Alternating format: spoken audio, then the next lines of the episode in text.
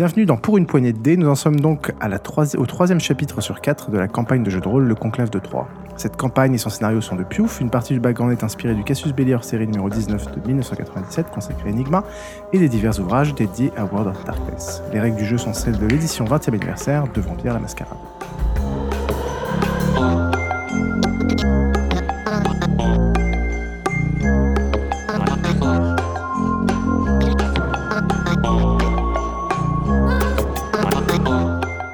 The Trop incarne l'ex-agent Alison Stewart, grande rookie aristocratique et fort tempérament.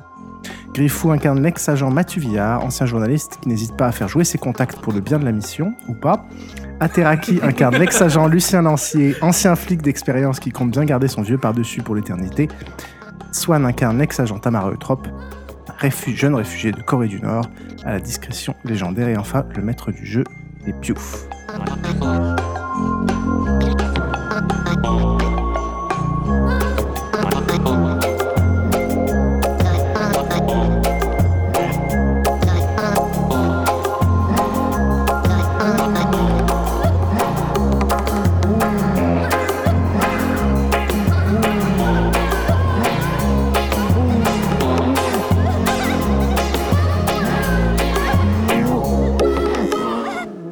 Commençons par un court résumé de la partie précédente. Cette fois-ci, c'est Swan qui va s'en occuper. Quoi? Non. Alors, Grosso modo. grosso modo, On est des vampires. C'était la merde. non, euh, on s'est plus ou moins réveillé dans un état euh, second. Euh, on a commencé à attaquer les agents qu'on avait nous-mêmes appelés pour, à notre secours, euh, malgré nous. Et euh, ça s'est un peu mal passé. Et après, on a un peu vu qu'on était des vampires. Enfin, on, a, on, a, on a plus ou moins compris, même si on, on se le cachait un petit peu. Euh, on a commencé par dévaliser une banque de sang euh, pour pouvoir euh, se On est, nourrir. sans- on est remonté à Paris. on est remonté à Paris, oui, pour la banque de sang, excusez-moi. On est allé pouvoir se attaquer la grand-mère de. Non, je crois que c'était que Non, non, ça non, c'était après. Et on s'est fait arrêter par les flics skinhead aussi. Ça, C'était avant. C'était bien Bah avant. oui, On les a tués. C'est important. D'abord, vous, vous êtes fait rattraper par les flics skinhead du, du, de la- Attendez. du scénario d'avant. Moi, j'ai oublié. j'ai même pas marqué ça, moi, dans mon truc. Après, vous avez braqué le, le truc de sang. Et je crois qu'après, vous êtes allé voir euh, la tante de Ouais. Voilà. Euh, qu'on, euh, Il y a eu des soucis. Ensuite, c'était le meilleur. Ensuite, c'était le meilleur moment. Ensuite, Ah oui, sur la euh, place de la Bastille. le, le- le C'était génial. Super, euh, super idée de Mathieu Villard qui nous a amené. euh, Non, tu peux dire Geoffroy, hein, parce non, que c'est Geoffroy. Mathieu Villard, parce qu'on va, on va dire que c'est pas de la faute de Geoffroy. C'était le rôle hein, qui voulait que je fasse ça. oui, bien sûr. Euh, donc, on est allé voir Blackmoor. Euh, Qui vous a tiré dessus C'est pas très bien passé. On, je Pas lui. Je vous ai sauvé. Il n'y a pas grand chose qui s'est bien passé en fait la dernière fois. On est tombé dans un métro, on s'est fait tirer dessus. euh, Non, pas dans un métro. euh, ah si, bah si, on est dans, oui, dans la station de métro. On n'est pas, pas dans la station de métro, mais Ouais, on L'accès, l'accès. l'accès à la Ouais, station. oui. Mais c'est vrai que j'ai senti que vous aviez un peu subi les événements au, au scénario Bah, précédent. Ensuite, on s'est fait coincer dans un appart. tirer, tirer par des snipers, on est parti, on s'est fait coincer euh, dans une petite ruelle, après on est dans un appart, on s'est fait coincer, après il y a un mec chelou qui est arrivé avec des fringues euh, du 16e siècle, et Quand même pas, mais oui. 19e plutôt. ah, on va dire 16e, hein, pour, euh, pour le bien de mon, voilà, D'accord. mon récit, et, et euh, après on est allé euh, au, au Louvre, dans un bâtiment proche du musée, L'Apple Store. C'était dans le musée, en fait. dans le musée carrément, d'accord. Les mecs se font pas chier. Enfin, je- on en discutera parce que ça me semble pas possible. et euh, et là, le mec nous a dit que euh, on était des vampires, on allait partir chacun avec un sœur adoptif euh, pour euh, s'entraîner, etc. Très bien. Grosso modo. C'est à peu près ça. Et qu'on se retrouvait dans 30 ans. Donc en effet, vous avez un- un peu subi les événements euh, la fois d'avant. À la fois, le scénario est fait comme ça, c'est-à-dire que c'est un peu un truc de traquer, donc c'est normal. Mais pense que vous avez quand même fait, pour, à ma décharge, euh, quelques petites erreurs euh, tout au long du truc. Ah, on- Quand j'essaie de ne pas subir, j'ai fait une grosse connerie. Donc je préfère être un peu guidé. Je veux Et dire, puis, le passage où on est coincé dans l'immeuble, où il y a les forces de l'ordre. qui Pour augmenter montent. votre apprentissage, je vais faire un petit listing, euh, et pour que vous puissiez après euh, faire un petit... euh, De nos erreurs. voilà, comme ça, après, tu, tu- vous pourrez vous améliorer pour la suite. Le gîte n'a pas été fouillé, même rapidement. Les véhicules autour non plus. Vous n'avez pas tenté d'observer discrètement l'arrivée de l'agence pour savoir euh, quelles pourraient être leurs intentions, ce qui ensuite vous a posé problème quand vous avez essayé de les recontacter. Euh, à l'aveugle. Euh, vous n'avez pas repassé en vue votre inventaire qui pourrait permettre de voir tous les objets que vous aviez et potentiellement voir ce qui pourrait permettre de vous traquer ou non. Vous vous baladez en voiture volée et criblée de balles. Voilà. Alors que vous avez quand même pas mal de cash qui aurait pu faire que vous pourriez vous poser dans un, motel, euh, on s'est- Acheter- on s'est caché dans les carrières aussi. acheter Ça, une- mais j'avais complètement Acheter ça, c'était oublié pas qu'on mal. avait du cash. acheter une SIM card, louer une voiture. Enfin, il y a quand même pas mal de, de, de On est très mauvais, tu peux le dire. Non, non, mais c'est. de- Comment dire Vous avez bien incarné vos personnages qui étaient dans une situation quand même extrêmement stressante et qui, forcément, étaient perturbés. Voilà. Bah, C'est pour- sur- surtout pour ceux qui, qui n'avaient aucune connaissance du monde un peu fantastique des vampires. Ah, mais là, Voilà, ça n'a rien à voir avec hein. les vampires. Là, Voilà. là, là, je- En fait, Non, mais Geoffroy, bon. tu trouves des excuses, mais c'est Exactement. absolument- Mais en fait, en fait, on, est, on est tous des grenazes. on Au niveau, la- de l'XP, au niveau de l'XP, vous pouvez donc noter que euh, Alissandre récupère 3 points, Tamara 3 points, Mathieu 2 points.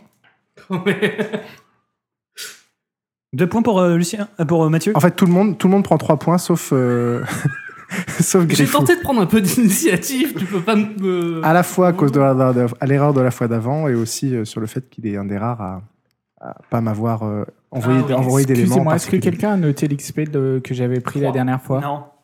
Non, mais je pourrais te leur donner tout à l'heure. Parce que Ok, moi, je vais merci. noter. Je sais pas remarquer. C'est sur la première fiche. Non, non. Là, là, là. J'ai des tu problèmes. vois, là. Ah, d'accord. C'est pas ici, hein. c'est là. Ouais, c'est ça. hein. Oui, vous voulez, du moment que vous en souvenez. L'expérience, c'est Ouais, là. ouais, c'est ça. hein. Et ça s'additionne, voilà. Vous voulez.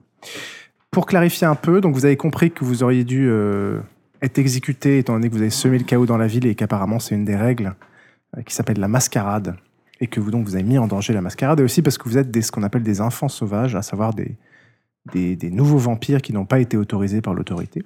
Donc c'est pour ces raisons-là que vous auriez dû être exécuté. Et finalement, vous avez été sauvé pour plusieurs, plusieurs raisons, euh, qui sont les suivantes. Déjà, vous, seriez les seuls enfants du, du duc Jean-Bertrand de Lanvilliers, un puissant ancien qui n'a jamais voulu euh, enfanter. Vous avez appris ça un peu par la suite.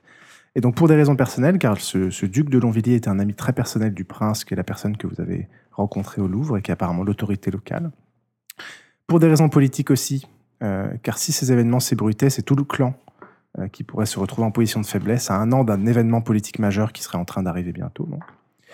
Et enfin, pour des raisons stratégiques, car apparemment vous êtes d'une lignée euh, vampirique assez euh, élevée, vous êtes de huitième génération qui se, qui se font rares euh, dans votre lignée, dans votre clan qui s'appelle les Toréadors. L'histoire a donc été réécrite, des, autoris- des des autorisations antidatées. Vous êtes officiellement de jeunes enfants du duc de Longvilliers, qui est la personne que vous avez croisée juste, euh, qu'il a envoyé à Paris pour servir le prince. En raison de votre jeune âge, vous serez placé sous la responsabilité de plusieurs amis de celui-ci qui ont accepté cette charge. Vous ne devrez donc jamais divulguer votre véritable origine et vos déboires parisiens sous peine de mettre dans l'embarras le prince et de probablement finir exécuté. Seules quelques personnes sont au courant, le prince, Gédéon, qui était la personne en chaise roulante que vous avez croisée, le fléau, qui est la personne qui est venue vous récupérer au sein du, du bâtiment, qui est en fait une, une personne en charge de de- d'attraper, de, s'occuper des personnes qui ne respectent pas les règles. Le fléau, c'était le garde du corps? C'est celui qui est rentré avec une canne épée, euh, ah oui, dans d'accord, l'appart, Ok. Mm. Celui qui aspirait le sang. là. Qui, a- le- qui fait, Exactement. qui fait la police, grosso modo. qui a aspiré votre sang pour le goûter et qui là euh, a compris qu'il y a quelque chose d'assez Habillé en 16e particulier. siècle. Et donc le prince, son nom c'est quoi Le prince, le son nom c'est Le prince s'appelle François Villon, François Villon. J'avais j'avais zappé, désolé. qui est un, pour ceux qui n'ont pas de culture, qui est un poète français. Oui, tout à fait. Et je, donc, je le savais. hein. vos futurs tuteurs aussi qui sont au courant. Donc, je ne sais pas si vous avez bien compris les enjeux de pourquoi vous auriez dû être mort et pourquoi vous avez finalement été sauvé. Parce qu'on sent, on, on est la non. nouvelle garde. Attends, on sait pas vraiment pourquoi on a Ah, été si, sauvé. on On, a été sauvé parce qu'il y a un concours viens- de circonstances qui fait qu'il Oui, je viens de te donner quatre Oui. exemples, qui est que euh, vous êtes déjà, c'est un ami personnel et que donc il a jamais apparemment enfanté de vampire et que donc personnellement le prince avait envie de vous conserver pour des raisons sentimentales. Ok, Et donc, ensuite oui, pour des raisons politiques parce que euh, déjà il faut pas que ces événements-là, normalement il faudrait faire une exécution, mais ça mettrait dans l'embarras un ami du prince qui aurait enfanté sans autorisation, etc. Donc ça poserait des problèmes politiques en mettant euh, le clan euh, commun du duc et du prince Ah, donc si on apprenait que notre maker, il, il nous avait enfanté, ça, ça mettrait euh, le prince dans Alors non, l'embarras, en, fa- en fait, ils ont monté un pipeau. euh, en, ils n'ont pas dit, ils ont pas dit que le duc de Longvilliers était mort. Ça, j'ai bien compris. Ils ont dit, ils ont dit qu'ils ont antidaté des autorisations de, de, de make, si tu veux. Euh, et ensuite, ils ont dit que le duc vous avait envoyé à Paris pour servir le prince. Mais par contre, on sait pas du tout pourquoi le duc de Genvilliers nous a créés. Ah non, pas du tout. Ok. Pas du tout. Ça, vous savez Ah, pas. il y a une petite, on a fait un. Ah non. Bah, T'as vu dans quel état il était dans le gîte? Oui, mais il était dans un état comme ça. euh, Bon, en tout cas, il il, manquait faisait un l'effet sur bras, toi. euh, il, est peut-être- il était peut-être déjà comme ça. Hein. Est-ce qu'il était déjà manchot? On sait pas. Je sais pas. Bon, On après, nous c'est l'a pas, pas c'est dit. pas parce que tu es en train de mourir que tu as envie de faire un gosse. enfin, Bah je sais oui. pas. Non, et peut-être que. Ou peut-être qu'en effet, c'était une raison qui ferait que tu as envie tout d'un coup de transmettre quelque chose avant de mourir. Peut-être. Je ne sais pas. En Suite- fait, tu sais, évidemment que tu sais. Suite à une courte entrevue avec Tu le prince, donc François Villon, vous avez d'ailleurs appris, peu après, donc il s'agissait du poète François Villon, vous avez été emmené par une porte dérobée dans un petit salon privé pour attendre vos tuteurs. Là, vous avez pu discuter un peu avec une femme euh, d'apparence sans âge, en robe noire des années 20, assez fascinée de côtoyer des nouveau-nés, et qui s'est aussi chargée de vous nourrir, le tout sous la surveillance constante de deux des molosses qui vous ont escorté. Nous nourrir avec quoi? Avec du sang, Du sang humain? Qui était en fait deux, deux, deux jeunes personnes qu'elle a amenées dans la pièce. Mais on a le droit? Oui. Je crois qu'on n'avait pas le droit d'attaquer des humains. Ah, il y a peut-être des humains qui sont volontaires Alors, pour. vous euh, n'avez pas le droit de Tuer. Non, non, non. vous avez- alors, on va voir après les règles. Vous, Ouais. avez, vous, avez, vous avez besoin de vous nourrir, donc évidemment que vous allez devoir mordre des gens, mais vous n'avez pas le droit de publiquement euh, montrer la présence des vampires, ce qui est, ce qui est assez différent. Euh, suite à, à une discussion, euh, donc avec cette discussion avec elle, vous avez le sentiment assez étrange qu'elle n'a pas dû quitter ses appartements depuis plusieurs décennies au moins, vu qu'elle n'était pas très au courant de l'existence de certaines choses à l'extérieur. Quelques heures plus tard, rentrent dans la pièce par une deuxième porte dérobée trois personnes qui chacune vous scrute pendant plusieurs minutes, puis se concertent négligemment avant de se diriger vers vous. Vous comprenez qu'ils ont fait leur choix et qu'il s'agit de vos tuteurs. Pourquoi que trois personnes? Ah, ah. Qui va se retrouver tout seul sous les Moi, j'ai une petite idée. Alors, moi, j'ai une petite idée. Euh, Geoffroy, j'ai une petite idée. Je- je- tu veux que je te dise? Je pense que c'est toi. Ateraki, donc Lucien Lancier, tu vois que s'approche de toi un jeune homme, une sorte de gravure de mode qui ne doit pas avoir plus de 17 ans. Euh, et pourtant, tu sembles voir dans son regard une, C'est Edward Cullen. une immense lassitude. Il est brun aux yeux bleus, il a les cheveux ébouriffés, porte une chemise blanche immaculée, C'est vraiment une C'est c'est Swan, en fait. négligemment entrouverte, laissant voir son torse imberbe et blême. Est-ce qu'il brille? Ses mouvements sont extrêmement posés. Il se, pas dit qu'on l'a joué roleplay un peu il se plante devant toi, t'observe de la tête aux pieds, puis se présente Augustin et te demande de le suivre. C'est un mormon. Il s'app- Il s'appelle Augustin? Il s'appelle Augustin. Ok. Griffou, Mathieu Villard. Moi, j'ai un. Moi, j'ai un. Tu remarques que c'est le petit gros qui te regarde. Il semble avoir la cinquantaine, il porte du maquillage et est tiré à quatre épingles dans un costume bleu Yves Saint Laurent que tu identifies comme devant coûter ton, ton ancien salaire annuel.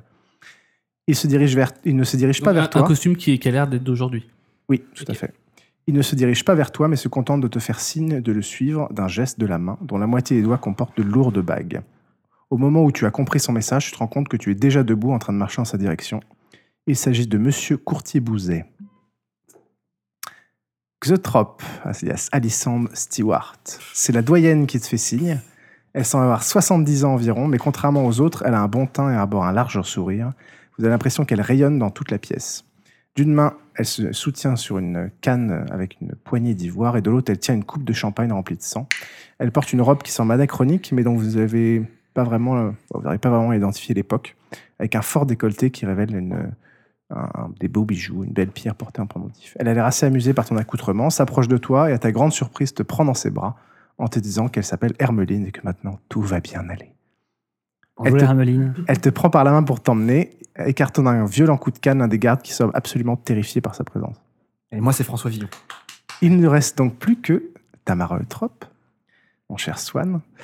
Euh, ça n'est que maintenant que tu regardes quelqu'un dans un coin de la pièce que tu n'as absolument pas vu rentrer. Euh, il semble avoir la trentaine, plutôt costaud. Il est en total décalage avec les autres par son accoutrement. Il est mal rasé. Il porte un marcel euh, plus très blanc sous un coupe-vent verdâtre. Il a le visage assez marqué et plusieurs tatouages, euh, l'un truffé de pictogrammes qui lui remontent sur le cou et l'autre qui semble euh, être du lierre qui dépasse de sa manche. Vous regardez pendant un moment, vous avez l'air aussi embarrassé de la situation l'un que l'autre. Euh, puis finalement, il se dirige vers la porte et tu lui dis qu'a priori, tu, tu- tu devrais le suivre. C'est un chanteur de sludge. Contrairement aux autres, personne ne prend la peine de lui ouvrir la porte. Tu viens de faire la connaissance de Max. Et vous êtes donc séparés, chacun emmené par votre tuteur respectif. Vous dites quelque chose avant de vous quitter. On se texte? Bon courage sous les ponts. Ah oui, toi, tu vas, tu vas prendre cher. euh, euh, eh ben, écoutez, eh ben, dans 30 ans. Ah, dans 30 ans. Alors, je vais quand même Allez, vous- dire les trucs communs. Euh, ça évitera de le faire en aparté. La première chose que chacun de d'eux va vous demander, c'est de boire son sang à deux reprises pendant deux nuits différentes. Et après, il va vous expliquer les, les différentes subtilités Ah, attends, du, un du vampire pouvoir du sang. On peut boire le sang d'autres vampires. Bah ouais. Tout à fait. Ah ouais. En fait, par le sang, les vampires, et d'ailleurs, vous vous rendez compte qu'il est quand même vachement meilleur que les, que, les, que le sang d'humain et vous êtes très très motivé la deuxième nuit pour, euh, pour en reboire. Et il vous explique que le pouvoir du, le- du sang du vampire est de créer un lien puissant entre la personne qui le boit et le possesseur de ce sang. Chaque euh, fois qu'on en boit, ça crée une sorte de lien qui devient de plus en plus fort. Et quand on en donne à des humains, euh, elles deviennent ce qu'on appelle des ghouls, des personnes qui sont liées à toi et qui peuvent développer des, des pouvoirs mineurs. Et ça nourrit ou pas? Et ça nourrit. Beaucoup? Euh, pareil, mais avec plus de plaisir. On a tout intérêt en fait à tuer que des vampires et pas des humains. Ensuite, ils vous apprennent à vous nourrir, chacun a des styles assez différents. Chasser, vous composez une sorte de cheptel de ce qu'ils appellent des calices, qui sont des personnes euh, que tu vas voir régulièrement pour te nourrir. Un peu comme. Ok. Il vous explique aussi un tas de choses sur le Son monde tel que vous ne l'avez jamais imaginé. Et je vais vous lire quelques passages du bouquin pour que ce soit plus clair. Est-ce que chacun de nos, nos, Tuteurs. nos sires, le tuteur, Ouais. euh, nous ressemble beaucoup Euh, physiquement ou- Non, euh, au niveau des capacités, des compétences. bah, ça, tu sais pas trop, mais en tout cas Non. dans un style. Enfin, peut-être que certains ont fait des. Je sais pas trop comment ils ont fait leur choix, quoi. D'accord. Mais a priori, ils ont fait un choix. On leur a pas dit bon bah tiens, vous prenez celui-là. Oui, a priori, ils ont discuté entre eux, ils ont l'air d'avoir fait un choix. Sauf Max. hein. Ah si, c'est un mec discret. C'est Oui, pour ça que je mais il, a- il ça. a pas vraiment discuté, il a pris ce qui restait. Peut-être pas, peut-être Ah, c'est un mec discret. Et- et Geoffroy, qu'est-ce qui t'arrive Alors, tu vas encore jouer un. tu vas encore être insupportable toute la partie, prendre des décisions de merde. Alors, je, Ouais, je je demandais dis d'être tranquille et d'être Je vous discret. lis quelques extraits du, du bouquin pour vous donner un peu le- plus d'éléments sur le. On a des chouquettes. Donc, ce qu'on appelle l'étreinte, c'est euh, quand vous faites, euh, quand vous devenez vampire. Après l'étreinte, les sens du novice s'affinent. Les couleurs leur paraissent plus riches, leur, louis leur oui est meilleur. Euh, ils gagnent en finesse tactile, en faculté olfactive, dépassant de loin le sens des mortels.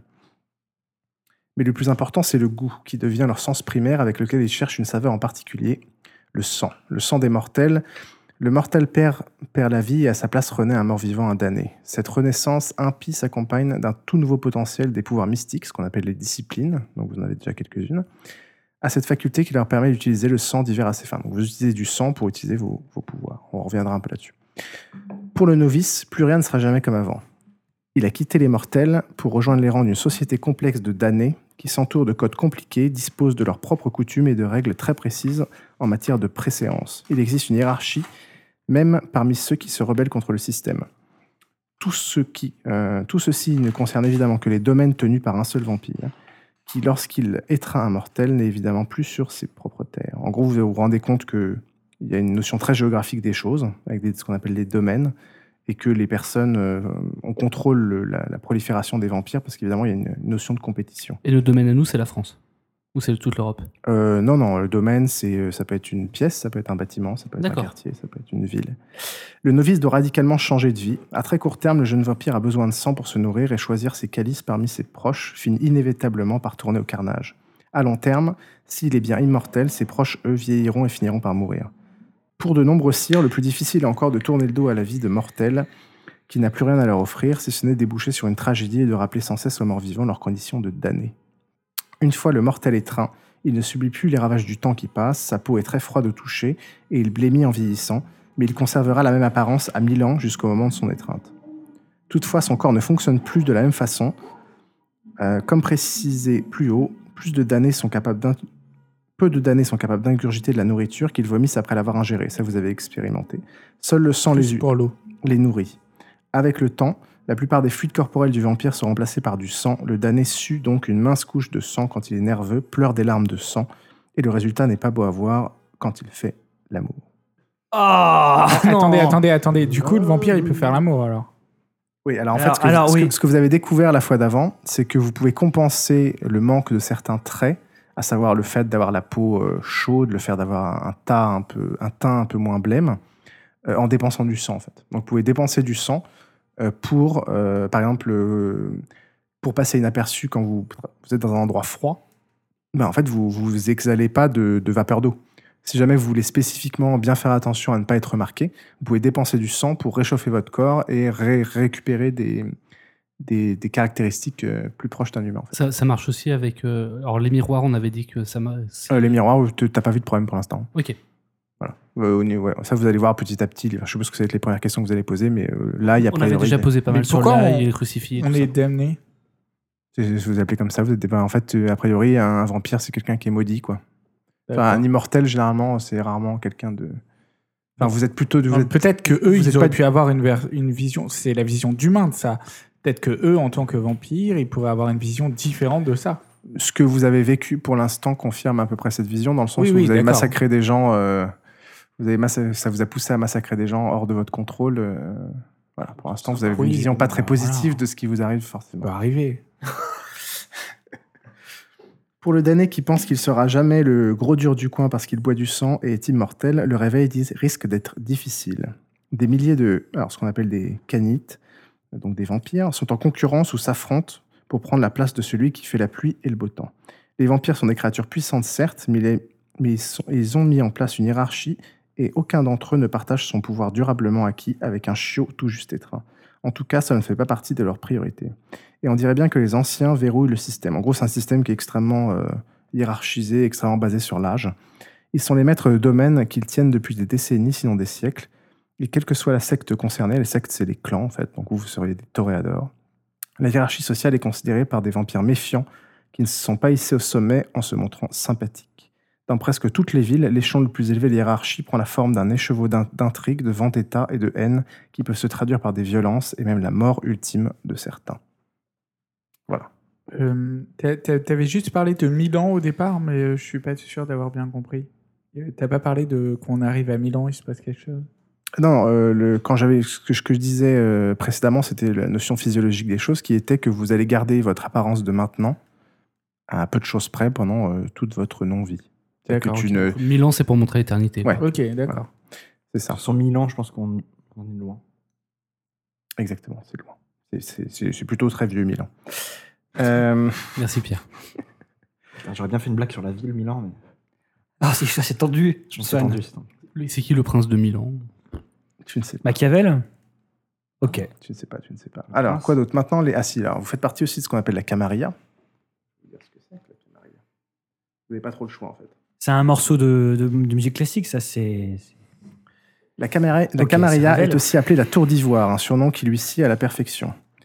Euh, fondée au XVe siècle, siècle, cette secte apparue dans le but de protéger la société vampirique, vampirique des ravages de l'Inquisition et de mettre un terme à la disparition des nombreux anciens provoqués par les guerres des princes durant l'âge des ténèbres, les, différents, les dirigeants de la Camarilla firent impitoyablement à l'application de la tradition de la mascarade qui devient la plus importante loi de la secte.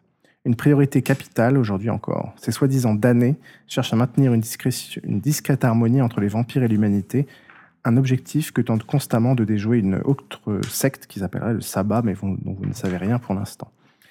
Ils viennent d'Éthiopie ou pas? Non, les reines de Ça Saba. Pardon, bah désolé. La Camarilla se voit comme la société vampirique, euh, une prétention qui n'est pas totalement injustifiée. Après tout, il s'agit de la plus vaste secte de damnés et presque toutes les villes du globe en abritent au moins un représentant.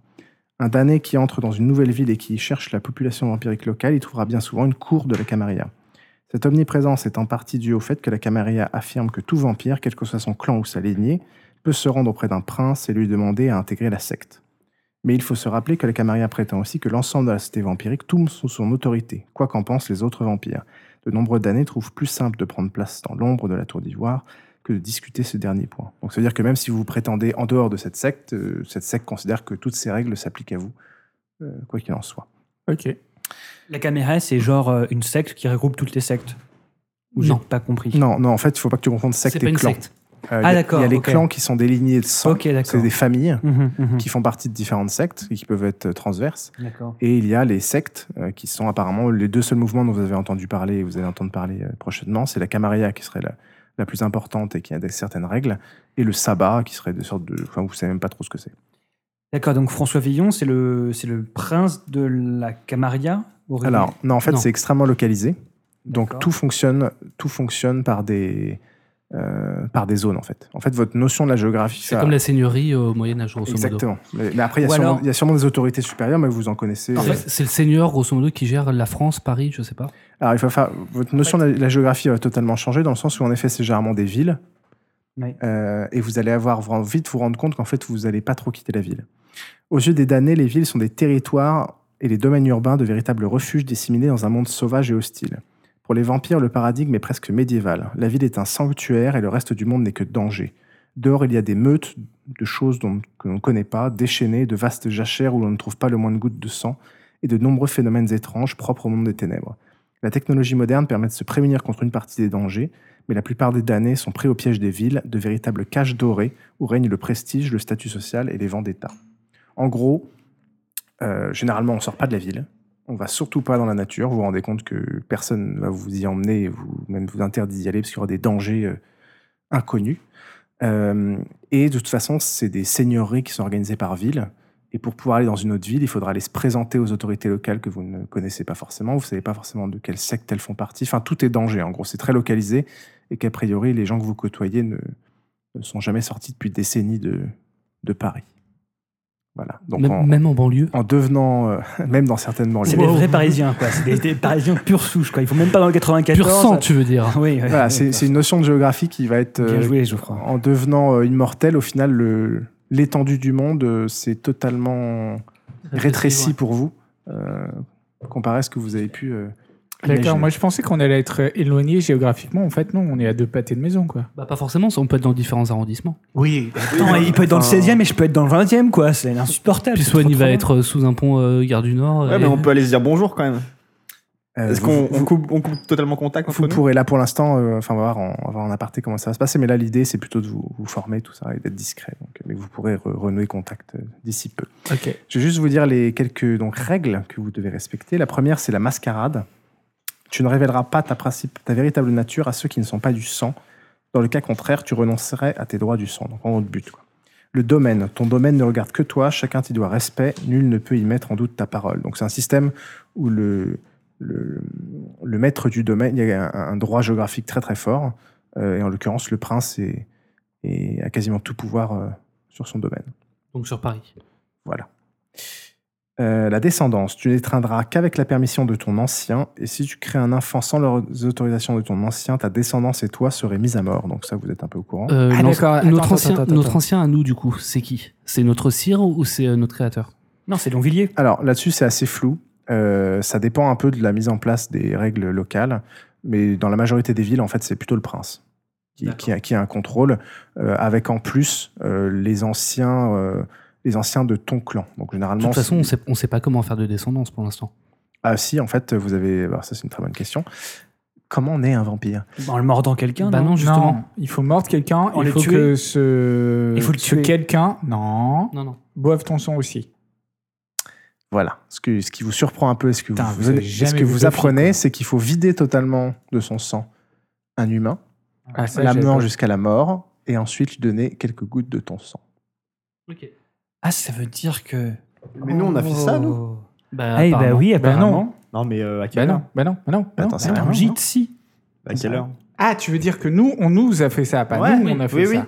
On nous a fait ça une fois qu'on était tous morts. Le mec, il a dû nous asperger. Ensuite, euh, il y a Maxime qui est arrivé, qui l'a trucidé. Moi, de toute façon, quand je t'ai déplacé, j'ai dû te vider au moins 2-3 litres. Donc, euh, Maxime, il a enchaîné les coups critiques. Est-ce que c'est pas Maxime, ce fils de pute, qui a fait ça? Ah putain. La Quel responsa- bâtard. Non. La responsabilité. Ceux que tu étreins sont tes enfants, tu seras maître de ta descendance en tout point jusqu'à ce que celle-ci soit affranchie. À toi de supporter les conséquences de ces péchés. Donc c'est aussi euh, une des notions qui est, qui est importante, euh, n'est que tes enfants, même une fois qu'ils sont autorisés, euh, toute sanction qui s'applique à eux quasiment s'applique à toi. Euh, ce qui fait que c'est très dangereux d'avoir en effet des jeunes qui se baladent. euh, ta responsabilité. Excuse-moi, Pierre. Euh, Pour la mascarade, en fait, on ne révèle pas à des non-vampires qu'on est des vampires. C'est ça le gros tournoi. En gros, il faut pas que. Alors c'est c'est- en fait c'est une vision globale. Il faut pas que, la, que les humains en général apprennent l'existence Ah des oui. vampires. D'accord. ok. Donc il y a beaucoup d'humains qui connaissent l'existence des vampires, mais c'est des humains qui sont des ghouls, qui sont contrôlés ou qui sont des alliés. Euh, c'est sujet à interprétation en C'est effet. des humains qui vont accepter qu'on se nourrisse euh, sur eux ou des trucs comme ça. Voilà, même s'ils comprennent pas forcément ce qui se passe, parce qu'en gros vous vous rendez vite compte que quand vous quand vous nourrissez sur un humain de manière à peu près euh, contrôlée, euh, en fait ça en dégage un, un plaisir euh, important aussi chez sa victime. Euh, et il, il peut oublier une partie de ce qui s'est passé. Vous pouvez le soigner, vous pouvez lui donner du sang, etc., qui fait que qu'une relation peut s'établir ou autre. Donc vous pouvez tout à fait vous nourrir de manière sans sans à mordre des gens au milieu de la rue devant des caméras de sécurité quoi. Oh merde C'était mon prochain plan. Alors, attends, excuse-moi. Les ghouls, en fait, on leur donne du sang de vampire. À partir du moment où tu donnes du sang de ton sang, D'accord. ok. du sang de vampire à un humain, il devient ce qu'on appelle une goule. Mais sans qu'on l'ait vidé. Donc, ce qui fait que Exactement. il devient pas Mais vraiment- C'est la après- différence entre les deux. Mais par contre, euh, il peut redevenir normal. C'est-à-dire, il devient à fait. cagoule Si- pendant quelques temps et puis après, si tu peux si le tu lui redonnes pas de sang, euh, ça va beaucoup lui manquer, il va pas, être, pas du tout être content, il va se sevrer au bout d'un moment et redevenir normal. D'accord, ok. Et est-ce qu'on peut avoir une relation à peu près, j'allais dire, amicale avec ces gens-là dans, dans le, En sens qu'on n'est plus de la même espèce. Mais il on faut pas que ça soit nos proches. Ah bah c'est très très facile, euh, de, de- parce qu'à partir du moment où tu lui as filé trois fois de ton sang, cette personne était à peu près totalement dévouée et ce que donnera quasiment presque sa vie pour toi. Donc nouer une relation amicale avec elle, c'est... Mais le Oui, risque, c'est qu'elle, c'est ce que tu expliquais tout à l'heure, c'est qu'elle, de toute façon, va mourir bien avant nous, donc il faut éviter Non, que ça soit des trop La proches, goule, ou- en tant que tu lui donneras du sang, euh, deviendra aussi mortelle. Ah. Sauf qu'elle a en fait pas la même réserve de sang que vous et qu'elle a besoin de, se ré- se- de, de régulièrement récupérer du sang et que très vite elle peut dépérir. euh. Oui, mais tu dis, enfin, t'expliquais qu'il y a eu un principe que, enfin, dans le, dans, dans le livre, Mm. euh, selon lesquels si jamais on se nourrissait trop de chez nos proches, ça allait créer. Ah bah, euh, ça, c'est voilà. une, ça, c'est une notion personnelle. C'est-à-dire que euh, les Tu peux goules. t'en foutre aussi. Oui, tu peux t'en foutre, mais généralement, dès que tu mélanges ta famille ancienne, ton ancienne vie avec euh, ta Ah oui, ça vie, forcément. Voilà. Après, euh, que, que, que les nouvelles personnes autour de toi deviennent des, des proches, ça. Typi- typiquement, Xavier pourra pas trop aller voir sa tante, quoi. De toute façon, elle est morte. Ah, non. Je sais pas, moi. T'es sonné. La cinquième tradition, l'hospitalité. Honore, honore le domaine d'autrui. Quand tu entreras dans une ville étrangère, tu te présentes à celui qui y règne. Sans son acquiescement, tu n'es rien. Donc c'est encore une notion très géographique. Si vous baladez dans une autre ville, vous devez absolument vous présenter au prince local, qui peut totalement vous rejeter ou vous accepter, et qui a un droit, euh, qui a un droit total euh, Bah, S'il fait partie sur, de la sur- Camara, sur, sur la, sur la zone. S'il fait partie de la, la Camara, euh, la Camaria. Cam- Camaria, normalement, il nous accepte. Comment on sait Alors, euh, en que. fait ce qu'il veut. C'est enfin, c'est vraiment euh, seigneurial, quoi. Ok. Donc, Et du coup, le. Excuse-moi. Vas-y, vas-y, comment on sait qu'il y a un prince euh, ah bah dans- ça, ça peut être compliqué. Bah, Est-ce faudrait- qu'il y a des éléments euh, qui sont reconnaissables que par nous Général- pas. généralement, il y a des dans les villes contrôlées par la Camarilla, il y a un endroit dont j'ai oublié le nom, enfin je retrouve, qui est le lieu public euh, sur le- dans lequel tu es censé te présenter.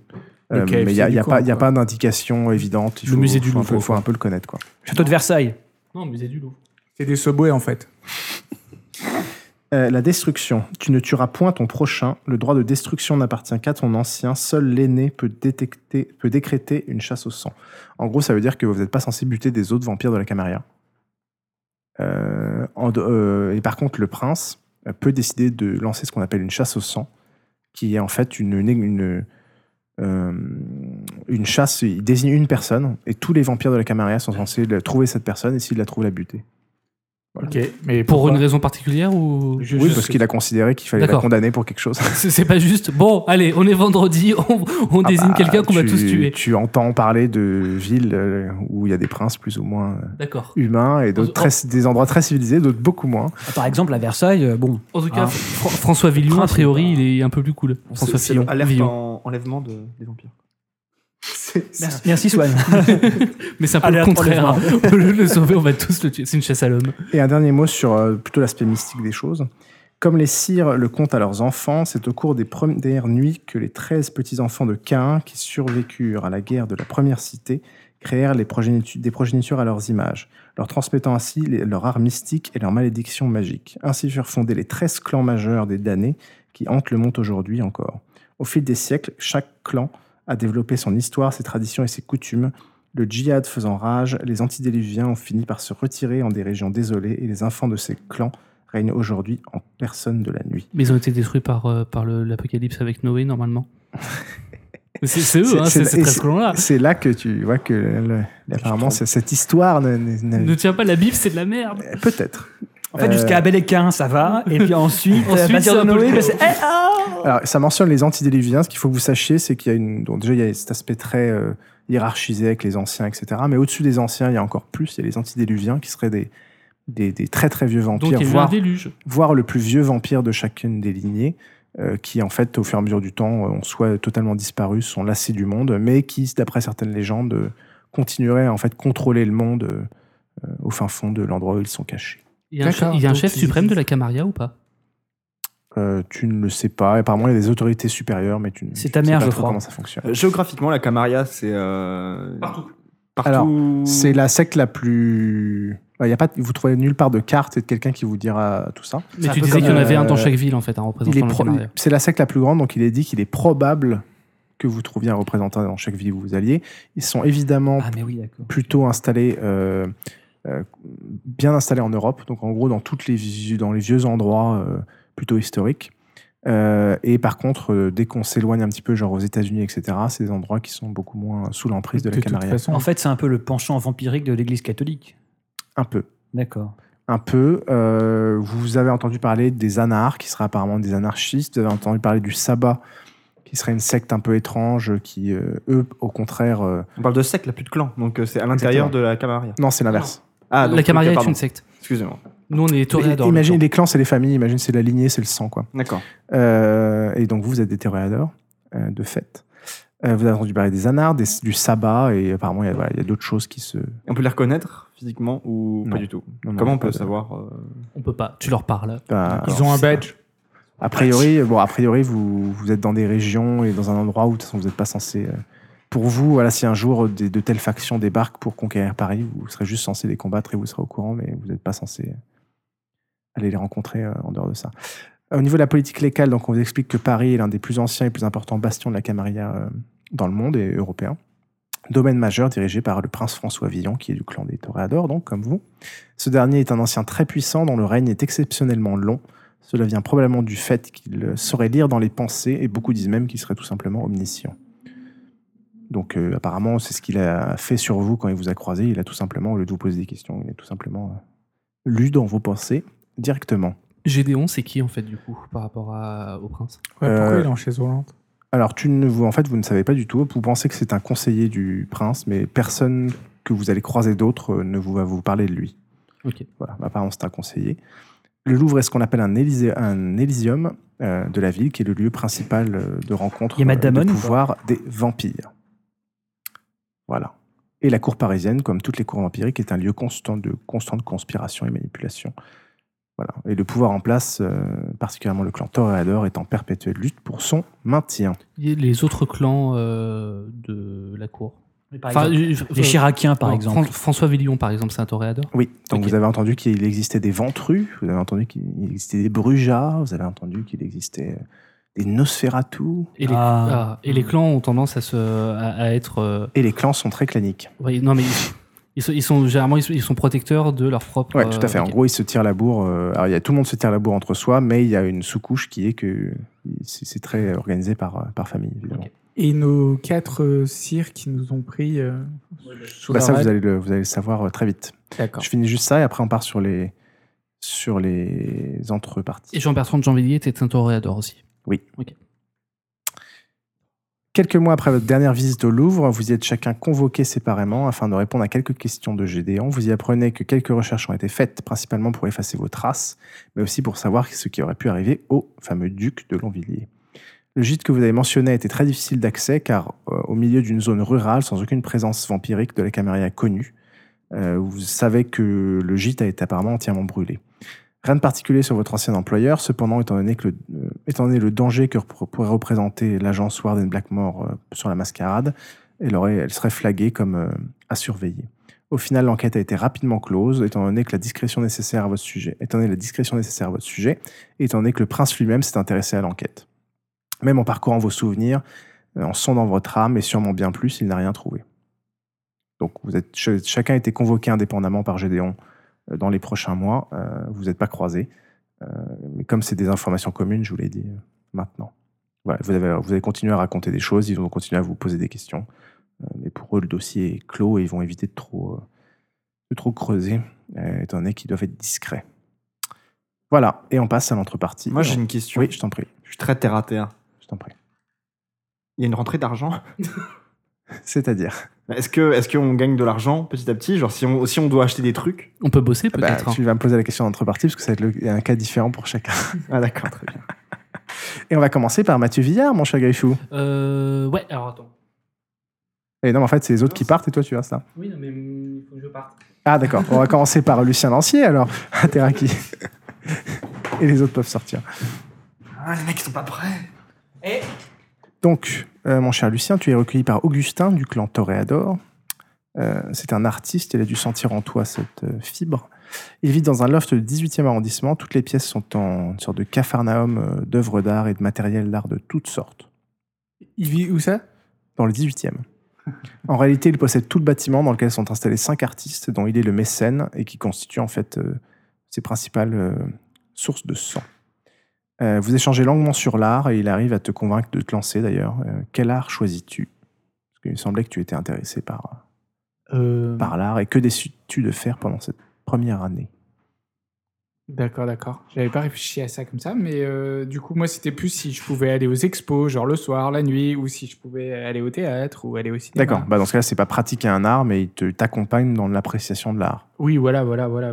Plus l'histoire de l'art, savoir allait rapide- connaître des artistes. Rapidement, je pense qu'il te poussera à toi-même pratiquer euh, quelque chose, mais que, que tu n'es pas obligé de faire maintenant. Mais en tout cas, il trouve ça assez intéressant que tu t'intéresses à ça. Donc, il- tu vois qu'il t'emmène à tout un tas de- d'événements sur lesquels d'ailleurs il a des, systématiquement des, des expositions privées ou des passes, ou des passes VIP.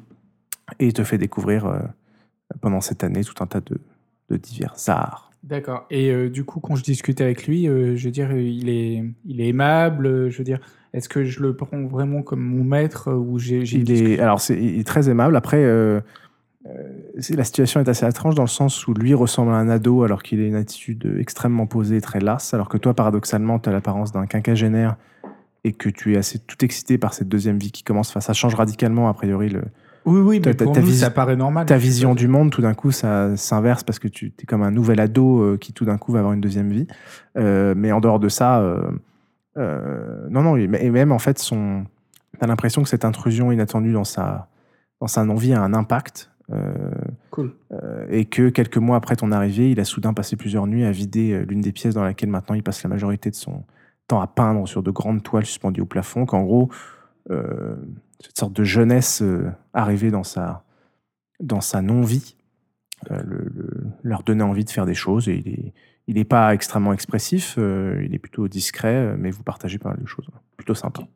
Je le saoule pas trop avec mes questions parce que je suppose que j'en pose beaucoup quand même. Bah, au début, oui, mais en fait, tu te rends compte que ça a l'air plutôt de le stimuler, donc il est, ok, d'accord. il est content. Tu peux donc noter sur ta fiche d'expérience Génération 5, mais déjà, ça c'était déjà fait. Mentor 1, Sur ma par la partie historique. Background, oui, historique. Background. Et je, je- je marque quoi Alors tu notes Mentor 1, Génération 5, Ressources 1, Troupeau 1.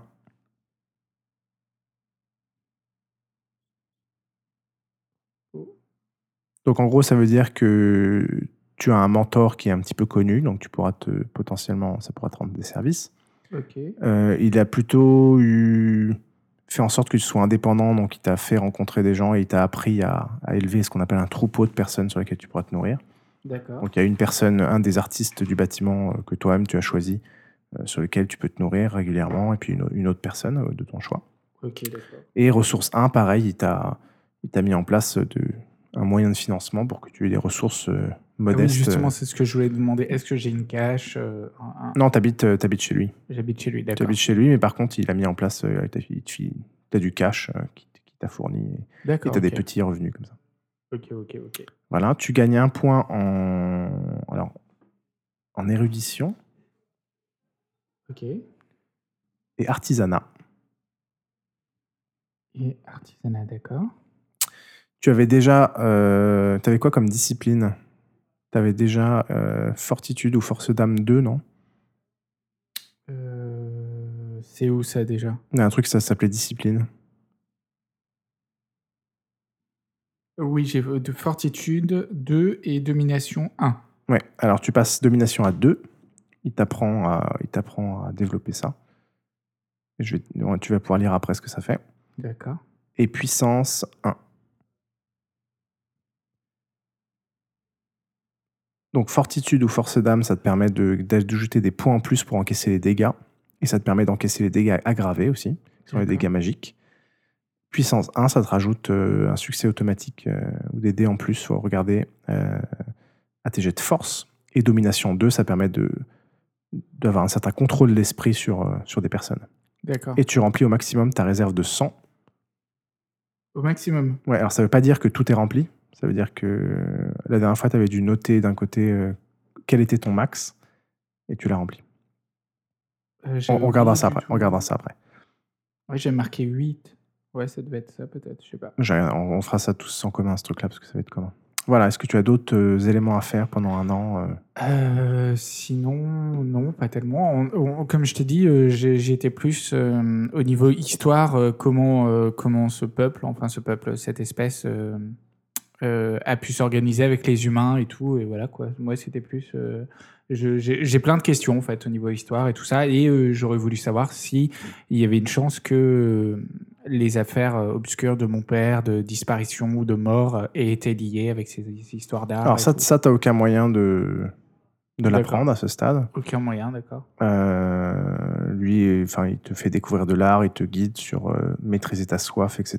Il peut te parler des vampires, mais tout ce qui est lié à ton histoire personnelle, il en a absolument aucune idée. D'ailleurs, ça l'intéresse pas particulièrement. D'accord, ouais, ouais, je- Euh, j'en parle pas. Et euh, mais par contre, il t'explique que, voilà, des, des ch- comment la Camarilla, enfin tout ce que j'ai expliqué précédemment, c'est eux qui vous l'expliquent en fait. D'accord, d'accord. Comment la, Camarilla fon- comment la Camarilla fonctionne, quelles sont ses règles, euh, etc. ok, Ok. next. Mon cher Mathieu Villard, Oui, sire. tu es donc recueilli par Monsieur Courtier Bouzet du clan Ventru. Il est en charge de la protection et de la fructification du patrimoine du prince. Il vit dans une maison de la Villa Montmorency dans le 16e, entouré d'une dizaine de domestiques goulifiés.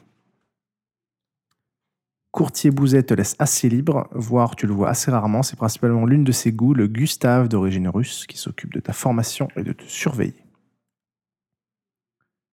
Tu peux noter sur ta fiche de personnage dans la partie historique ou background, mentor 2, Euh, historique. Ouais. tu te notes mentor 2 points. Donc ça veut dire que tu as un mentor qui est assez connu. Troupeau 1, ça veut dire qu'ils t'apprennent à constituer un troupeau sur lequel tu peux te nourrir. Propos, c'est les ghouls. C'est des personnes, c'est des calices sur lesquels tu te nourris. C'est pas forcément des. Les ghouls sont pas forcément des personnes sur lesquelles tu te nourris. Ressource 2, il met en place un compte bancaire euh, à ton nom assez fourni. Euh, Je rajoute deux en plus de ce que j'avais déjà. Non, ça reste à 2. Ok. Parce que tu as perdu tous tes accès précédents. Et génération 5. Et ça, tu devais déjà l'avoir. Euh, alors, toujours dans l'historique Ouais, mais génération, mais génération 5. Ça veut dire que vous êtes de 8 génération. Tu avais comme discipline célérité 1. Oui. Ils t'apprennent à le développer au niveau 2. Donc, c'est ce qui te permettra de faire 3 actions par tour au lieu de 1. Tu regarderas les règles après. Ouais. Tu avais Auspex 1. Oui. Ça passe à 2. Tu apprends à développer ta vision. C'est uniquement la vision, spectre Non, c'est. Le sixième sens, En fait, c'est la vision large de, Ouais. la, de la vision. Tu, tu verras après ce que ça fait. Et tu te rajoutes Force d'âme 1, qui est en fait une capacité à encaisser plus de dégâts. Donc ça rajoute, euh, tu regarderas aussi la règle, un point de vigueur. Et ça permet de. de... Alors, tu rajoutes pas un point de vigueur, mais ça, ça se rajoutera quand tu feras des, des. Pour encaisser les dégâts. Et ça permet d'encaisser les dégâts, ce qu'on appelle aggravés, qui sont les seuls dégâts que tu peux encaisser avec ça. Tu peux faire appel à l'un de ces chauffeurs lorsque tu le souhaites. Et voilà. Ce que tu sais de Monsieur Courtier Bouzet. Est-ce que tu as des choses particulières à faire pendant la prochaine année? Euh, Pour la nourriture, du coup, est-ce qu'on peut se nourrir euh, facilement? Est-ce qu'il faut que Bah, j'établisse des contacts Pendant avec, un an, euh, ils t'apprennent à composer un groupe de trois personnes régulières que tu vas voir de temps en temps, D'accord. euh, qu'on pourra décrire plus tard et qui sont euh, des personnes que tu as réussi à, convaincre, séduire, nouer une relation qui permettent de passer les voir de temps en temps et de se nourrir sur eux sans poser de problème. Euh, donc ça, c'était ma première question. Deuxième question, est-ce qu'il y a moyen que j'étudie à fond pendant un an les sociétés euh, vampiriques? Alors, il n'y a, y a pas, l'histoire des vampires et vraiment, être, euh, vraiment avoir un bon, un bon il y a pas vraiment de euh, livres là-dessus. et il n'y a pas vraiment de bibliothèque Non, qui mais ou permet ça. alors Donc, tu- discuter le plus possible avec, euh, avec euh, Alors, Monsieur c'est- Coursier Bouzet. et- Alors, euh, c'est en fait c'est en discutant avec Gustave que déjà tu as appris tous les trucs dont on a parlé tout à l'heure euh, de manière Ouais. commune. Euh, Il n'y a pas vraiment moyen d'en apprendre plus euh, pour l'instant. C'est déjà une, c'est déjà pas mal euh, un an. Mais il n'y a pas de littérature, il n'y a pas moyen de facilement rencontrer des gens qui, à qui tu poses des questions de but en blanc sur ce type de. Il n'y a pas moyen d'avoir une meilleure connaissance de, de Bah, tu- background de, de- comment dire de des différents clans. ouais des différents clans. Essayer de si ça vous pourrez savoir, euh, en jouer gros, sur la connaissance. ouais. ça te apprend que les toréadors, en priori, sont des sortes, de- sont un peu des, des- des artistes, euh, plutôt des artistes. Mhm. euh, assez porté là-dessus. Tu apprends donc que les ventrus sont des sortes d'aristocrates. euh, euh, ça, je te laisserai lire un peu le. Je pourrais te laisser lire le- la description du clan. Ouais. Euh, Les tu as- relations entre les toréadors et les ventrus. ils s'entendent plutôt correctement, à. Paris en tout cas. Tu apprends aussi qu'il y a des Malkaviens qui seraient des sortes de, de gens un peu fous, qu'il y aurait des Nosferatu qui seraient des, des clans de, de vampires un peu difformes qui se cachent et qui, qu'on ne voit jamais en public. Euh, voilà. Ok. Après tout ce que tu... Il y a des Brujas qui seraient des sortes de, de, de rebelles. Euh, et dernière question, c'est euh, sur euh, donc les connaissances. Oui, au niveau des travails, du fin du travail, est-ce que j'ai besoin de trouver un travail? Est-ce que parce que a priori, au bout d'un moment, le CIR devra nous laisser partir. Ce que. Oui, après, la notion du temps n'est pas la même. hein. D'accord. C'est-à-dire que tu, tu peux rester son gosse pendant, pendant 30 ans. ça- ça- Là, vous en êtes vraiment au tout début de l'apprentissage. De la... vous passez, tu passes vraiment un an à maîtriser ta soif, à comment développer les disciplines, à comment euh, te nourrir sur les gens sans les tuer, à, te, déplacer, à avoir certains réflexes, à faire attention à l'heure du jour, etc., etc., etc. Déjà, tout ça prend largement un an. Euh, et en tout cas, euh, Monsieur Courtier-Bouzet n'a pas l'air d'avoir de problème financier et a directement mis à ta disposition un compte, euh, un compte assez fourni et il y a pas, de- enfin les gens n'ont pas l'air d'avoir de travail, tu vois. Lui a l'air d'être télépathe. Euh, non, il ne l'est pas. D'accord. Parce qu'il s'est- il m'a fait un signe de la main. et- Ah non, par contre, il t'a, oui, il n'est il a- il est pas télépathe, mais il a une sorte de capacité de persuasion, euh, Très puissant. voire de te donner des ordres sans que tu te rendes compte, assez, euh, assez puissante. Euh, 16e arrondissement, où ça? Euh, dans la ville de la aussi. Ok. Wow. Fais pas chier? Non. Ok. Voilà. Euh, et c'est toi qui avais des cauchemars, non? Oui. Euh, je vais te dire, la, la- enfin, on n'a pas pu le développer la fois d'avant, mais tu avais déjà eu des cauchemars. Tu as, euh, tes cauchemars sont régulièrement des sortes de, de- de cauchemars technologiques un peu bizarres. Euh, tu sais pas si c'est parce que tu, tu fantasmes sur le fait que tu es enlevé par des extraterrestres ou, ou en tout cas, voilà, il y a un truc, des trucs. Ah, c'est bizarre. Es que- à moitié technologique, à moitié. Enfin, tu crois ça avec des souvenirs que tu as de, de films euh, de mecha, puis après avec des films d'aliens, après avec des films. Enfin, tu as l'air de fantasmer un peu sur le sujet, de faire des cauchemars. euh, J'en ai profité à mon entretien avec Gédéon euh, Oui. pour lui poser des questions sur est-ce qu'il saurait ce qui est arrivé à, à mes parents. Euh, non, il sait pas du tout. Il a, déjà, il n'a pas du tout l'air intéressé par discuter, et en même temps, il n'a pas de. Enfin, il te connaît pas, il connaît pas ton nom, et il connaît pas l'histoire de ta famille, rien du tout. Ok. Voilà. Ok. Et donc, tu peux m'appeler Alissandre Stewart. Alissandre Stewart. regarder sur ton téléphone le doc? Tu es donc recueilli par Hermeline Dumière du clan Toréador. Elle est clairement un personnage haut en couleur dont beaucoup ont peur. Euh, Avec toi, elle est toujours adorable, mais tu es parfois assez surprise par euh, ses réactions imprévisibles et à la limite euh, de ce que tu pourrais appeler la, la- la sociopathie ou la folie furieuse. Elle a par exemple forcé un homme de ménage dont elle n'était pas satisfaite du travail à renettoyer l'intégralité des sols de son hôtel particulier avec la langue. Le pauvre homme ayant fini sa bouche en sang et à moitié mort de déshydra- déshydratation au bout de, au bout de deux jours. Elle est clairement féministe, mais en revanche, elle est assez raciste. Euh, De belles figures du clan Toréador participent à ces somptueux dîners mensuels renommés pour sa collection de calices exotiques, comme elle les appelle, des personnes de couleur étant systématiquement mentionnées au menu, mais jamais invitées en tant que convives. Ok, bonne ambiance. Merci Pierre, Euh, c'est génial, j'adore. Le fait qu'elle soit ta tutrice te donne un certain statut dans la société vampirique, mais la contrepartie est qu'Armeline est assez maternelle, voire envahissante, et qu'elle garde le contrôle sur euh, ce à quoi elle te donne accès, ainsi qu'à tes allées et venues. Elle ne te rend pas indépendante financièrement et te donne un accès à ses calices pour le sang, mais elle ne t'aide pas à développer tes propres sources. Voilà. Mais elle est très sympa, sinon, Armeline. D'accord. Et Euh, donc, vous habitez dans un hôtel particulier. Où ça? Euh, du...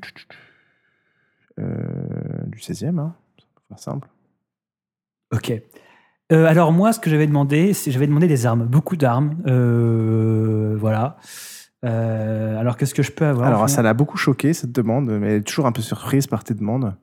Euh, Elle t'a choisi parce qu'elle a dû sentir chez toi la, la fibre aristocratique, cratique, le sang bleu, euh, mais elle a été assez surprise par ta non-réceptivité à son instruction, notamment sur l'étiquette de la société vampirique. Un jeu s'est donc créé entre vous en échange de ta bonne participation à, ton- son instruction.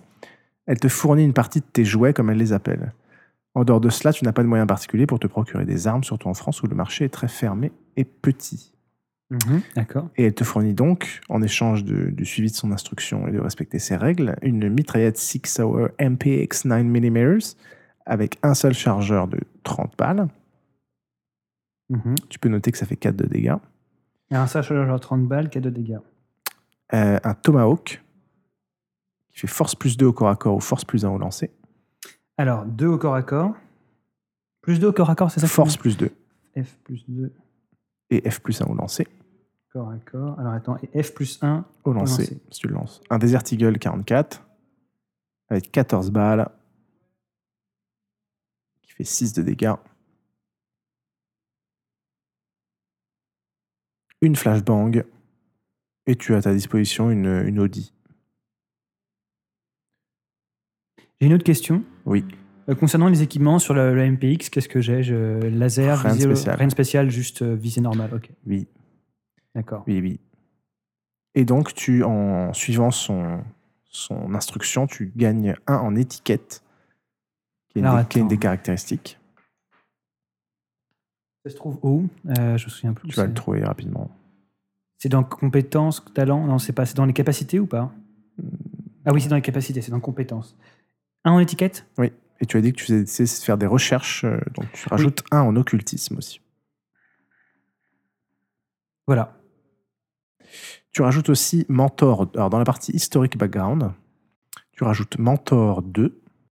En gros, tu as un mentor qui est assez connu et puissant. D'accord, ok. Tu rajoutes Statut 1. Toujours dans l'historique? Donc, Ça, c'était- propre. Tu as ton propre statut qui est assez élevé parce que tu, elle t'a présenté à pas mal de monde. Donc un point, ok. et domaine 1, parce que tu m'as dit que tu voulais essayer de, de te faire un refuge sec- secrètement euh, quelque part euh, d'autre. Tout à fait. ouais. Et donc, tu, tu loues une chambre euh, secrètement dans une coloc pour y mettre tes affaires. Euh, voilà, Ok. Quelque chose d'assez discret, d'assez. Et j'avais j'avais posé deux autres questions. Oui. Euh, une concernant l'enquête sur ma famille, ce qui t'arrive à ma famille. Ouais. Euh, puisque Warden Blackmore m'avait engagé pour me dire que grosso modo il pouvait me donner des infos, mais bon, j'ai pas eu l'occasion de, de trop en savoir plus. Donc j'ai mené une enquête de mon côté. Est-ce que j'ai trouvé quoi que ce soit d'intéressant? Rien. Ok. Rien. D'accord. Ok, d'accord. Et sinon, j'avais essayé de voir à quel point ma vie avait changé. En buvant, mangeant, bon, j'avais déjà eu un, un aperçu de ça, en ayant des relations sexuelles pour voir. Enfin, j'ai essayé de vivre ma vie de, de jeune fille, de jeune femme. Tu as essayé de nouer une relation avec un, avec un de tes calices, donc une personne avec qui maintenant tu peux boire du sang euh, régulièrement. Tu as essayé d'avoir des relations sexuelles avec elle, mais qui au final, dans un premier temps, sont. ça- tu te rends compte que ça n'a pas, pas donné particulièrement de plaisir euh, comparé à ce que c'était de boire son sang. Et qui, dans un deuxième temps, ont assez mal tourné, euh, parce que comme on l'a dit tout à l'heure, tes, petit à petit, tes fluides corporels se sont remplacés par du sang, et que ça a Mhm. commencé à se voir dans ce type de situation, que tu as perdu ce- ce- cette personne, parce que ça a un peu mal tourné et qu'elle a commencé à prendre peur. Voilà, donc tu t'es vite rendu compte qu'au final, à la fois physiquement, tu, as, tu avais du mal à garder des réflexes et une vie d'avant, et à la fois de toute façon, ton intérêt avait l'air de quand même rapidement changer vers les choses que tu aimais avant, vers la nouvelle chose qui est ta priorité, qui est de prendre du sang. D'accord. Donc à la fois d'un point de vue pratique, tout devient plus compliqué, mais en même temps, de toute façon, putain, il y a- il y a pas mal de choses qui t'excitent plus trop. quoi. D'accord, ok. Entendu. Voilà. Euh, tu développes, tu avais donc puissance, comme discipline, tu avais puissance 2 et célérité. Euh, tu avais puissance 2, c'est tout. Ouais, présence J'avais 1. présence 1, puissance 2. Elle t'apprend à développer les pouvoirs de présence. D'accord. Tu vas pouvoir regarder dans le bouquin après ce que c'est. Ok, Donc tu fais présence 2 ok. et tu gagnes célérité 1. Qui te permet, elle, de faire deux actions par tour quand tu dépenses un point de sang. Ah, cool ça. Et voilà. Et si tu n'as pas d'autres questions, je passerai à Tamara Eutrop. Euh, bah écoute, ouais, j'ai tout. Non, c'est pas, j'ai pas de questions. Merci beaucoup. Attends, euh, j'ai une question. Oui. Si, enfin bon. Euh, pff, non, c'est plus des questions techniques, mais euh, pour les cartouches et tout, euh, je peux essayer de. T'as aucun lien. En France, c'est quasiment impossible à trouver. T'as aucun lien. Elle te surveille. Et elle te fournit les trucs petit à petit en fonction de ce que tu t'acceptes de faire pour elle. À savoir de bien t'habiller et de ne pas porter des bottes tactiques au, au dîner et d'être gentil avec les convives. Donc c'est pas impossible que Plus tard, t'as- que plus tard t'as- j'ai des cartouches. Mais bon, là, t'as déjà quand même un bon arsenal. là. Ouais, j'avais demandé une, une, une- une chemise tactique. euh, oui, pour- ça, c'est pas un problème pour ranger tes affaires. pas un. Ok, d'accord, ça marche. Merci beaucoup. Le meilleur pour la fin, comme d'habitude? Tamara Eutrope, mon cher Swan. Tu as donc été recueilli par Max, qui est un membre du clan Gangrel. Ok. au train de vie très modeste, voire euh, limite à la limite d'être euh, SDF. Euh, le- tu apprends que le clan Gangrel est une sorte de est une clan de personnes assez modestes, plutôt liées à, pas mal liées à la nature. Il est installé dans un petit squat de la petite ceinture au niveau du 19e arrondissement, au but de Chaumont. Avec son énorme chien Sinook, un mastif, il passe la majorité de son temps à veiller sur la petite ceinture et ses habitants SDF et le parc des buts de Chaumont et ses habitants euh, à poil et à plumes. Il se nourrit des visiteurs nocturnes du parc, sur les SDF et quelques animaux. Il n'est pas très causant, mais toujours attentionné et patient pour t'apprendre les rouages de son mode de vie. Il essaie de te rendre un maximum indépendante. Il évite généralement toute interaction avec ses semblables. Tu as parfois senti que d'autres choses se cachaient dans le parc, mais il a toujours refusé de répondre à tes questions sur le sujet. Voilà. Il te permet. Alors, tu vas noter sur ta fiche euh, de perso Mentor 1. Ça veut dire que tu as, un- dans la partie historique, c'est-à-dire que tu as un mentor euh, connu de niveau 1, qui a une certaine renommée. C'est au milieu de la feuille. Tu notes troupeau 1, Attends, attends, attends. Déjà que je trouve où est-ce que je mets mon mentor. c'est le premier de la feuille. Background. Non, tu, tu marques Ah, mentor. d'accord, je marque mentor. Tu marques mentor 1, tu marques troupeau 1, c'est-à-dire que tu t'es composé un groupe de trois calices, de plusieurs calices qui te permettent de te nourrir régulièrement, dont un SDF, un barman du Rosa Bonheur et plusieurs chiens euh, errants du coin. Et tu apprends principalement à te nourrir en surprenant discrètement les visiteurs nocturnes du parc, en utilisant tes, tes capacités à te déplacer discrètement. Ah, C'est-à-dire que j'arrive quand même à... À les mordre et qu'ils s'en rendent pas compte? Alors en fait déjà des- ça devient des habitués, c'est-à-dire que c'est des personnes qui sont un peu conscientes de ce qui se passe mais pas vraiment, parce que ça leur fournit Oui, les un- gens du troupeau, mais les, Voilà. les passants. Et les autres, bah, en gros, c'est. Disons qu'ils se réveillent un peu après en ayant. euh, tu fais ça sur des personnes qui étaient un peu éméchées et qui tout d'un coup, ils savent pas ce qui s'est passé, mais ils ont pris une sorte de grand plaisir euh, au fin fond d'un fourré du début de Chaumont. Euh, et puis peut-être qu'ils reviendront, parce que d'ailleurs, ça les a pas mal excités, mais ils se souviennent plus trop de ce qui s'est passé. Et tu leur. Et, et les traces, tu te rends compte que les traces de tes crocs, en fait, disparaissent euh, quasiment euh, instantanément Ok.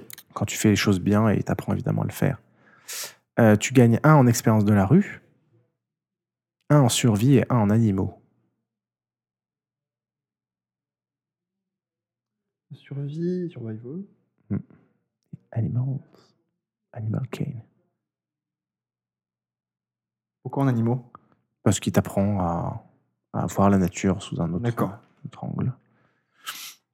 Euh, D'ailleurs, il t'invite à, si tu veux prendre un chien, adopter un chien errant, euh, que tu peux goulifier d'ailleurs, Ouais, si tu veux. tu peux le faire. Non, c'est bon. comme lui. Euh, voilà, Est-ce que tu as des choses à faire particulières pendant ces un an en plus de cette initiation euh, Euh, bah, pas particulièrement, c'est à peu près ce que, ce que j'avais prévu. euh.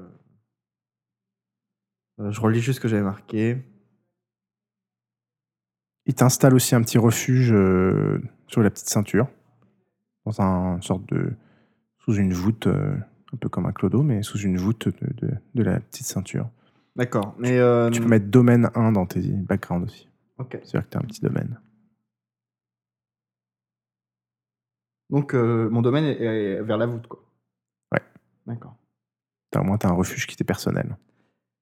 Euh, et donc, euh, au niveau des règles euh, préétablies par, par, La par, euh, la Camarilla, euh, lui, euh, il, est, il est super euh, carré, etc. non, il lui, lui, être carré les, ou... les gangrels font partie d'un groupe qui est. Est-ce que c'est à moitié un rebelle enfin... Ouais, c'est un peu des rebelles, mais surtout, enfin, pas, pas vraiment des rebelles rebelles, mais disons qu'ils sont un peu en marge de la société. D'accord. Ils sont assez proches de la nature, ce qui fait que déjà, ça va, c'est un peu antinomique avec beaucoup des, des vampires. Euh, ils s'occupent généralement plutôt des, des- des personnes un peu plus faibles et des animaux. Euh, et de par leur nature et de par leur priorité, ils sont pas du tout dans les jeux de pouvoir et de, et de prestige et d'étiquette de la cour. Ce pas des gens qui vont à la cour. D'accord. Donc, euh, ok. Mais ils respectent quand même les règles. sinon, oui, ils respectent la règle, bien sûr. Mais ils vont D'accord. pas aller s'amuser à la cour tous les jours pour aller essayer de faire des jeux. Et des... D'accord, c'était pour savoir au niveau de leur éthique. Tu, tu avais déjà Auspex, euh, dans les pouvoirs, tu avais déjà Auspex 1 et Protéisme 2. Je te laisserai relire les règles de protéisme euh, dans le bouquin tout à l'heure. Mhm.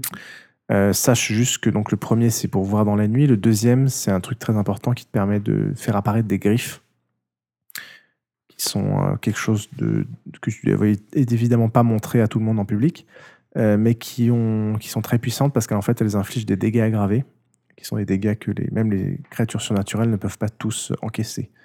Donc c'est un truc important. Et euh, lui t'apprend euh, l'occultation, qui est en fait une discipline qui te permet d'être encore plus discrète et de te fondre dans les espaces un peu sombres, euh, etc. Donc je, je suis pareil, je te laisserai regarder les règles et tu peux noter occultation 2 comme discipline. Voilà.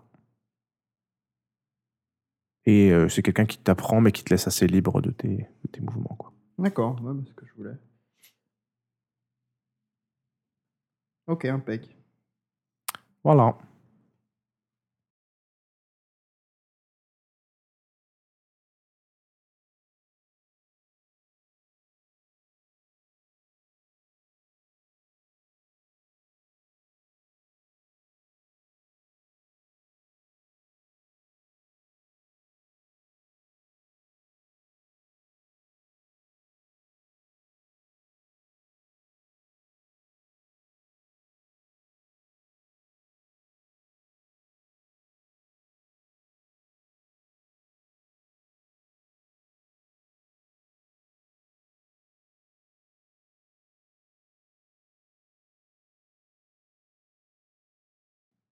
Un an après que vous soyez séparés, donc vous êtes tous convoqués au Louvre, dans le bureau de Gédéon. Hey, salut les gars, comment ça va? Eh, trop bien, trop cool. On s'amuse comme des petits fous. Moi, je suis, je suis ravi de vous voir. On suce notre sang. Vous accédez au Louvre par une porte de service au niveau du centre commercial du sous-sol du Louvre. Derrière celle-ci, deux molosses que vous devinez maintenant être des ghouls et une vieille dame euh, vampire scrute attentivement les visiteurs qu'ils fouillent parfois et interrogent souvent.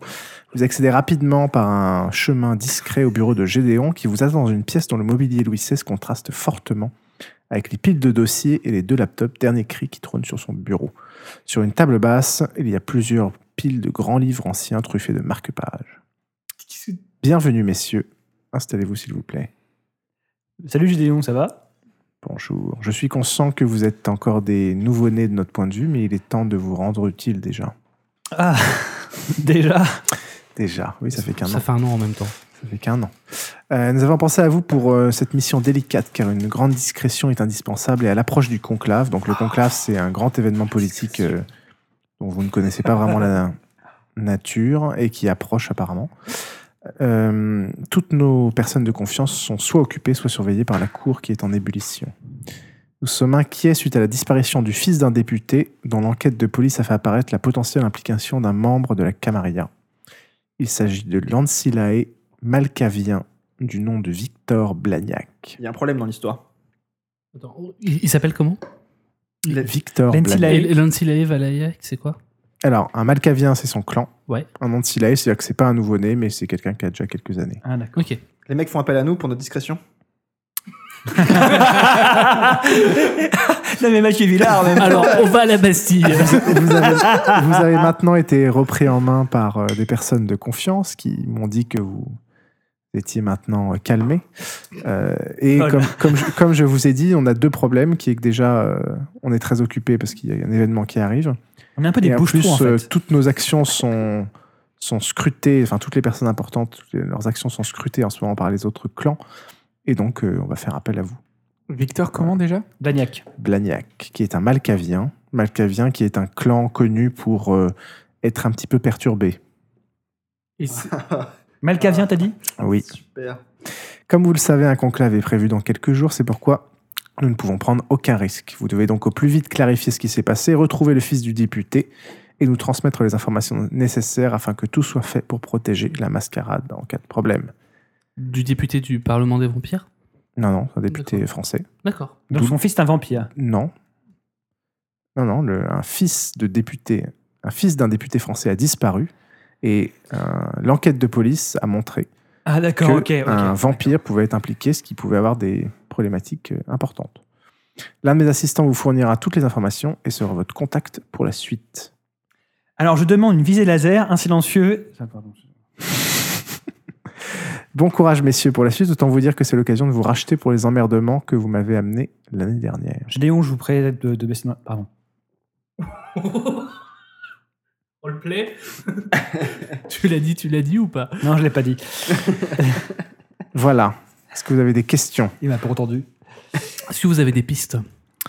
Euh, Oui, bah, c'est l'assistant, c'est un, un humain euh, quadragénaire du nom de Monsieur Romain en costard et petites lunettes qui, qui s'avance vers vous et qui vous transmet les, les éléments qu'ils ont, à savoir une photo de, Vi- de Victor Blagnac et une fiche qui se résume à dire que son sire est décédé euh, il y a longtemps et que son adresse est inconnue euh, et qu'il a longtemps qu'il a été croisé régulièrement au Pink.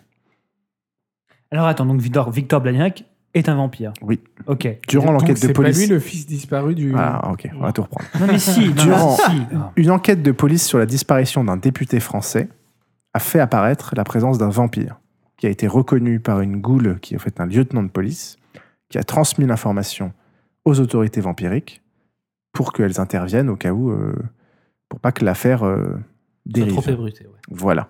Et il vous transmet d'ailleurs le contact de ce policier, qui est un lieutenant de police, qui est, un- qui est potentiellement une goule ou un contact euh, vampire, et qui a remonté l'information et qui vous donnera accès au commissariat, au dossier complet. Donc Victor Blagnac, c'était un Lancilae va comment? Malcavien. Malcavien. Malcavien, d'accord. Et donc, c'est lui qui, qui serait peut-être euh, à l'origine de la disparition de ce fils de député. Mais non, Ben, Victor C'est Blagnac. ça. En tout cas, il a été aperçu Ah, avec. Donc il y a Ah, un ah, lien. ah. Victor Blagnac. Le Pink pas- est une boîte de nuit Le Pink est une boîte de nuit. Qui existe vraiment. Ah bah, je pense, je pense qu'il y en a des milliers qui s'appellent le. Pink.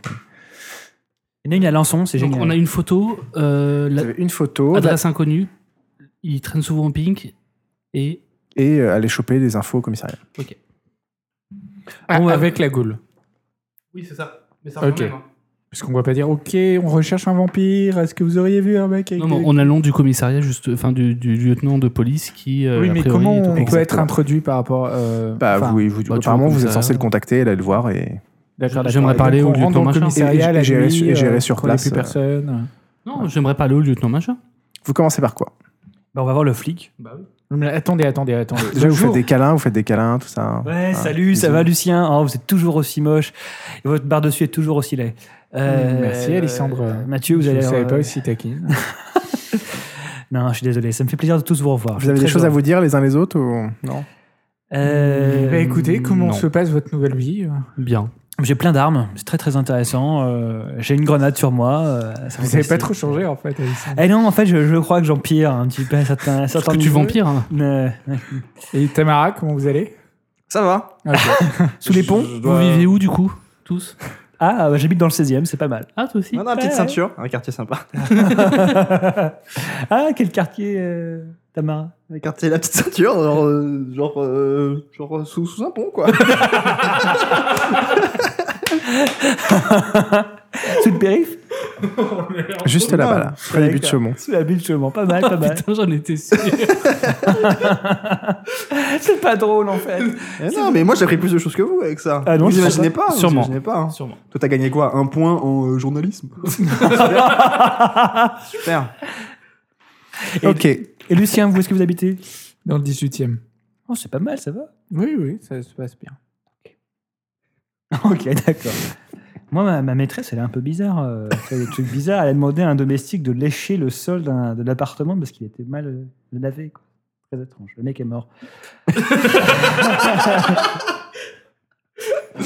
Ok, bonne ambiance.